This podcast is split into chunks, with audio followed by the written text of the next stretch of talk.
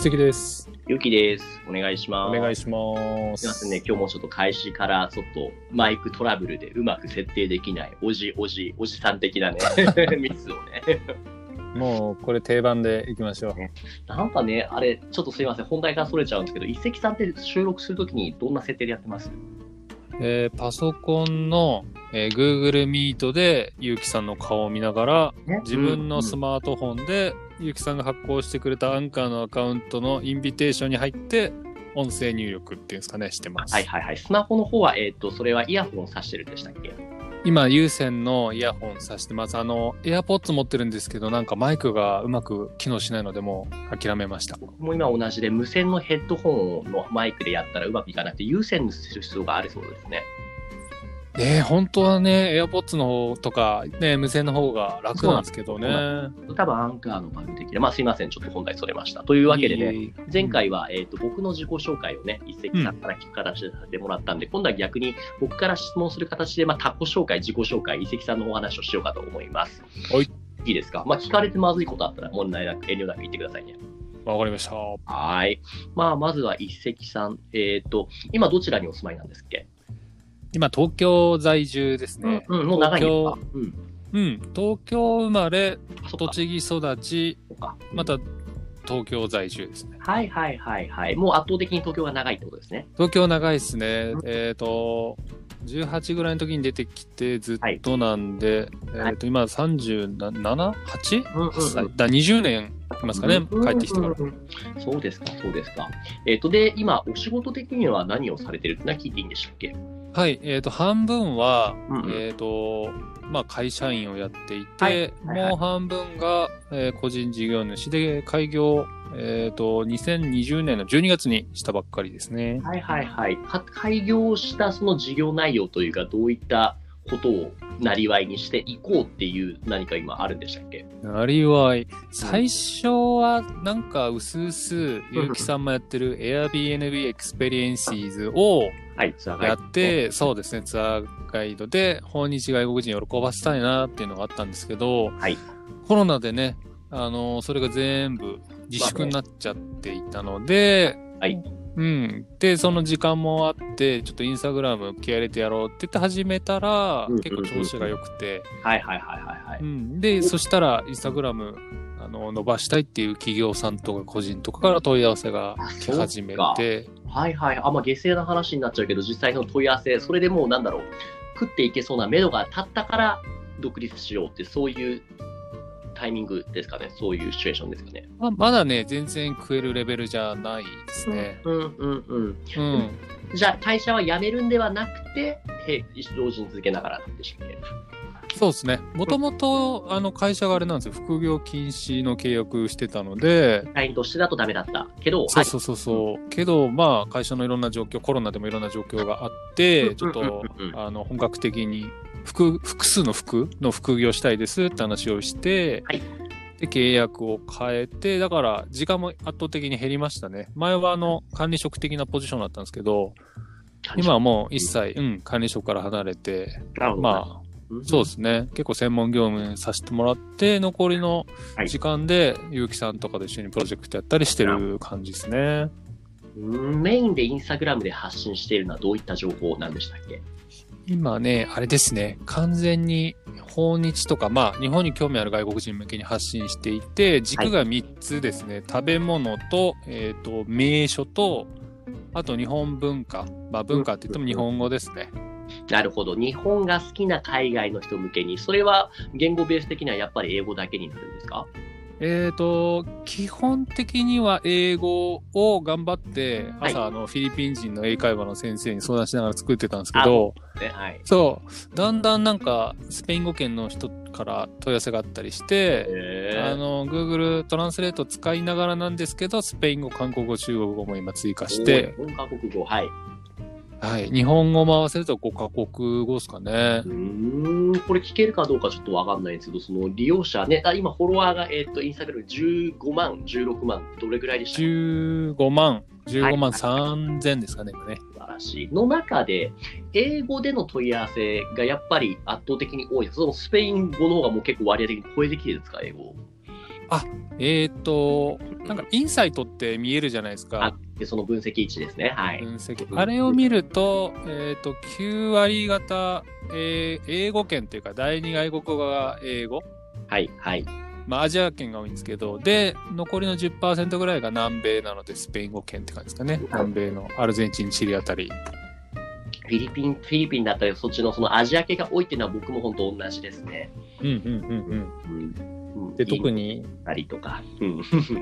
多分ターゲット一緒ですよね。10代後半から20代前半ぐらいが一番うんうんうん。マジョリティですね。ねっていうのが僕の知り得る範囲の遺跡さんの範囲ですけど、お仕事内容だと。僕とやってないところで裏でなんだろう。例えばじゃあ、企業さんからお仕事もらってこういうことやってる。あるいは僕が知らないこんなこともやってるみたいな、そういう面白い情報、エッセンスでありますか？面白いそんなね。面白くなくてもいいんですけど。今なんだろうな。うん。そうですね、都内の、えっ、と、某、えー、なんだろう、店舗さんの、えーはい。SNS コンサルティングとか。あと今は、ちょっとね、あの、大きめの、なんかプロジェクトがはいはい。動いていて、じゃあ結構団体相手の、その、団体相手、ねそうですね、そうですね。やっぱそういう形でお願いしてくるっていうのは、一石先お願いするっていうのは、その、まあ、名前とか出るんですけど、インバウンド系が多いってことですか、インバウンドは。インバウンド系が多かったんですけど、今なんか嬉しいことに、例の、あの、ゆうきさんも参加した自治体？自治体向けにワークショップやったじゃないですか。はいはい。なんか、まあ、あそこの紹介ってわけじゃないんですけど、最近はいはい自治体からの依頼がたまに来始めてるんで、国内向けも始まってますね。なるほど。まあ、ただそのなんだろう、その自治体の方々の狙いとしたインバウンド需要を取り戻すっていうところが、は同じなんですかね？そこは。えっと、っていうところもあるし、はいはい。もう単純に国内の、えっ、と、まあ、なんていうんですか、SNS を使って集客したいですっていうところもあり。ますね。こういった時に僕の持ってる一石さんのイメージって、そのね、日本に興味持ってる人に対してのそこの SNS 集客はそのずらけてると思うんですけど、日本人に対しての SNS 集客、そこの部分ってどうなんですかね、結構、もうすでに力入れてるのか、それともこれからのところなのか、何かあります？あ、俺もそこはできないですよって最初に言ってたんですけど、はいはいやってるうちに気づいたのが、はい。あの、なんて言うんでしょう。どっちかっていうと、コンサルティングをやるときと、自分が運用も代わりにやりますっていうやり方あると思うんですけど、僕どっちかっていうとコンサルティングが多くて、で、はいはい。コンサルティングって別に、その、なんていうんですか、ターゲットの人たちの気持ちを分かってる必要はなくて、要は手を動かす人たちがちゃんと分かってればいいんですよね。なるほど。なので、その人たちに、なんて言うんだろう、えっ、と、テクニックを教える感じですね。こういう風に、こういう機能を使うと、こういう人たちが見ますよ、とかってなるほど、いう。なるほどで。あとはリサーチをしてやるので、基本的に見るのって人間じゃないですか。そうですね。そうそう。の本質の部分って、あの、そんなに変わらないので、外国人も日本人も。なるほど。うん。なよかったら笑うし、あの、うんうんうんムカついたら怒るし、うんうんうん。こういう時、こういう時にこう対応しましょう、みたいな。はいはいはい。じゃあ割とまあ、小手先って言って言い方あれかもしれないけども、なんだろう。まあ調べたらちゃんとわかる部分のことでもやっぱわからない人たくさん多いからそこを教えることが多いですかね。一番ね、あの、やっていて気づいたのは、うんうん。オペレーション周りが苦手な、あの、ところをフォローするのが結構自分の力発揮できてるなって最近すごい思いますね。具体的にはオペレーション周りって例を挙げるとどういったものが聞けるとしたら何がありますか？例えば、あはいる店舗さんで SNS 担当が一人いて、ただその方は週5勤務です。はい。でも、SNS は毎日やった方がいいですよってアドバイスをしたら、じゃあどうやって回せばいいんですか？しかも、そんなに時間ないですよ、忙しいですよ、とか、コンテンツも考えられないですよって言った時に、じゃあ、えっ、と、担当者を3人に増やしましょう。で、あの、あんまりこう、色がバラバラしてもしょうがないので、スプレッドシートを使って、えっ、と、テーマをまず決めましょう。はで、い月に1回みんなでミーティングをやって、はいえっ、と、で、この、必ず投稿する前にチェックを入れましょうっていう、もう本当にね、今僕が会社でやっている中華管理職的な動きですね。PM ですね。プロジェクトマネジメント。そう。だから、うんうん意外でしたね。なんか SNS 担当っていう感じで来たんですけど、気づいたら、いねなんかオペレーションほぼやってますね。本当ですね。PM もそうだし、あとはなんだろう、ジムのパーソナルトレーナーさんとかみたいなね。そうそうそうそう。限られた時間の中で、じゃあ腹筋やりましょう、背筋やりましょう、何回ずつやりましょう、続けていきましょうっていう、そこです。うん、そこですね、完全に。なるほど、なるほど。ちょっとすいません、単純に興味あるんで、ぐいぐい掘り下げてもあ、もうらう。全然盛り下げてもらって大丈夫はいですよ。例えばコンサルもらうと、それっていうのは、結構継続案件なんですか？例えば週1ぐらいでミーティング組むなのか、それとも1回だけそのね、ショットで行くものなのか、どっちが多いですか？えーっとね、まだ、そうなんですよ。開業したのが2、3ヶ月前なんで、はいはいショットでお願いされてたんですけど、はいはいはいはい。なんか今、継続のね、あの、あお願いをされいいて、ちょっとそ、うんできればね、年間とかいいなって。個人的には思ってますね。うんうんうんうんレポート出したりとかもするんですか？えーっとね、はい、しますね。レレポート出したり、うん。あのーそもそも見積書とか請求書とかちゃんと作ったことなかったんですよ。会社にいると、専門の部署がいるじゃないですか。そうそうそう。ある意味、そこら辺すごい勉強になるし、ゆきさんにいろいろ教わりたいです、個人的いやいやな話として。なんかだってまだ、うん、まあ言い方、まあ言っていいのか、確定申告まだ終わってないですもん。4月、これまあコロナだからね、うんうん。そのまあ1ヶ月延長で4月16日までになったっていうのも、ある程度最初から分かったから、もうそれを分かった上でもうダラダラダラダラってやってないんですよ。やってるけどもまだ終わってないんですよ。でやばーって。そうなんだ。うん。あの、俺だって初めて、うんうんあの、自分が請求した金額が振り込まれてんの見て、え、違うじゃんと思って、よくよく調べた、たら、うん源泉徴収ってこうやって引かれんだって俺初めて知りました。そういうこと。そういうこと。源泉徴収って請求書に書く書く人と書かない人がいるんですよね。で、俺は普通に書かないで出してて、引かれて初めて気づいて、あ、で、金額合ってたんですよ、もちろん。うんうんうんうんうんうん。うわぁ、なんか全然ダメだな、俺。大きい企業を相手にしてるとそういうことは結構ちゃんとしてるというけど、俺僕逆に個人相手が多いから、その後そうじゃない人が多いですね。僕含めて。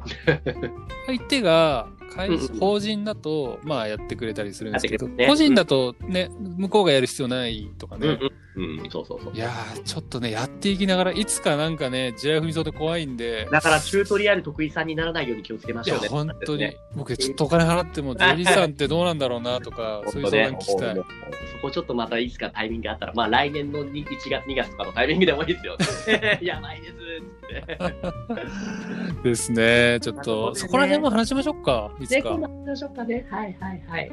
まあ一旦今日は自己紹介会なので、今回ここまでにしましょうか。はい、わかりました。はい。というわけで、この番組では皆さんからの質問やお悩みを募集しています。概要欄または Twitter に記載の問い合わせフォームへとご投稿お願いします。ツイッターは、アットマーク、オジフルラボ、OJIFLULAB